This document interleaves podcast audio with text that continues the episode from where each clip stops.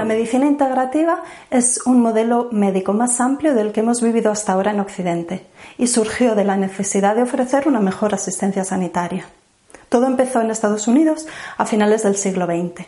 Durante la década de 1990, casi la mitad de la población de Estados Unidos utilizaba terapias de la medicina complementaria y alternativa. Hubo más visitas a expertos de la medicina complementaria y alternativa que al total de los médicos de atención primaria juntos.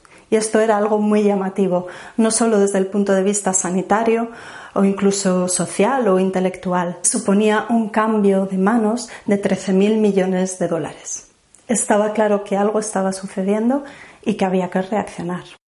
Observaron que los métodos de la medicina complementaria y alternativa resultaban para la sociedad más compatibles con sus creencias, sus valores y su filosofía de respecto a la vida, a la enfermedad y la muerte. Y la medicina eh, oficial se interesó por saber cómo integrar la medicina complementaria dentro del sistema sanitario occidental.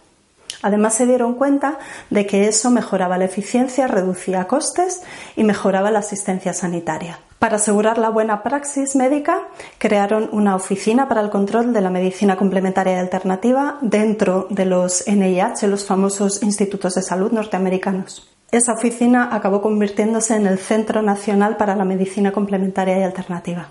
Además, se introdujeron todos estos conceptos en los sistemas de formación de las escuelas de medicina y se creó en 1997 en concreta el primer em, sistema de especialidad, de residencia en la especialidad de medicina integrativa en concreto en la Universidad de Arizona.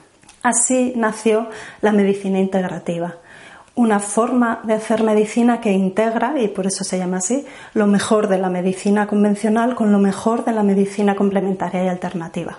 Y hoy en día ya los mejores hospitales del mundo, pues como por ejemplo el MD Anderson de Houston o la Clínica Mayo, ya cuentan con un departamento de medicina integrativa. La medicina integrativa se caracteriza porque emplea métodos de la medicina convencional y métodos de la medicina complementaria y alternativa para el tratamiento y la prevención de enfermedades. Utiliza siempre que es posible las terapias o las técnicas más naturales y menos invasivas antes que las más costosas y más invasivas. La medicina integrativa busca no solo la eliminación de la enfermedad, sino la restitución de la salud, que según dice la OMS, la Organización Mundial de la Salud, es ese estado de bienestar físico, mental y social completo. Por eso, la medicina integrativa involucra cuerpo, mente, sociedad y espíritu. Tiene por objetivo eliminar los obstáculos que están impidiendo la acción curativa innata del organismo.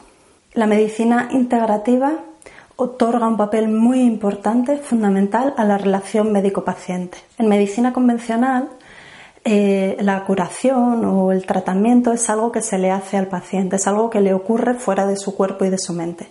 En la medicina integrativa, sin embargo, el proceso terapéutico es algo que ocurre en el interior del cuerpo y la mente del paciente y que requiere su compromiso, su responsabilidad y su papel activo.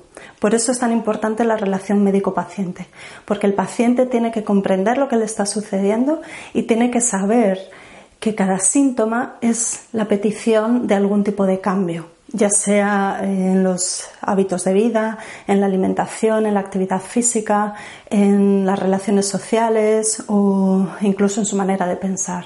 Y eso también exige del médico un cambio de mentalidad.